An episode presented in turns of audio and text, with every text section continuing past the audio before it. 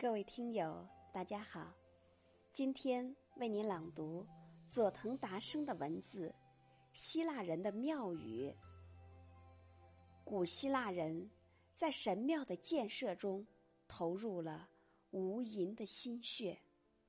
原野中突出的一块石头山的山顶，入海口突出的海角前端，俯瞰山谷的。峭壁之上，等等，在希腊人看来，这种地貌的场所都可能有神的存在。于是，他们从中精挑细选，确定一个特别的位置，建造神庙。神庙是独立于空间的造型物，仿佛歌颂着大地本身。神庙建筑的重点在外部，神庙之内安放着神像，但却没有供人们礼拜的空间。祭坛设在神庙的外部，通常在东侧正面，人们就在祭坛前面向神庙举行祭祀仪式。神庙的原型是长方形的厅，三面有墙，剩下一面作为神庙的出入口。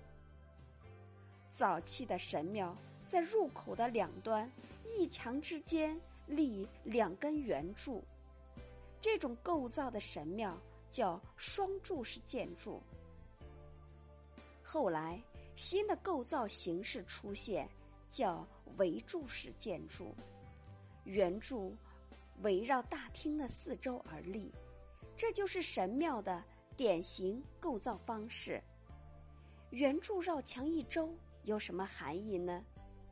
神庙的四周有墙壁，保护神像不受风吹雨打。在历史上，把列柱作为柱廊使用。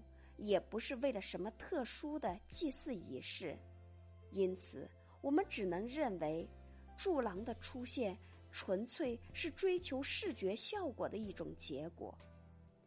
柱廊作为一种艺术手段，格调高雅，符合神之居所给人的印象。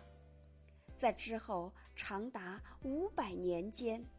希腊人默守这种神庙构造，努力创造出更加完善、更加协调的审美规范。古希腊建筑的本质就存在于柱廊之中。节选自《图说西方建筑史》。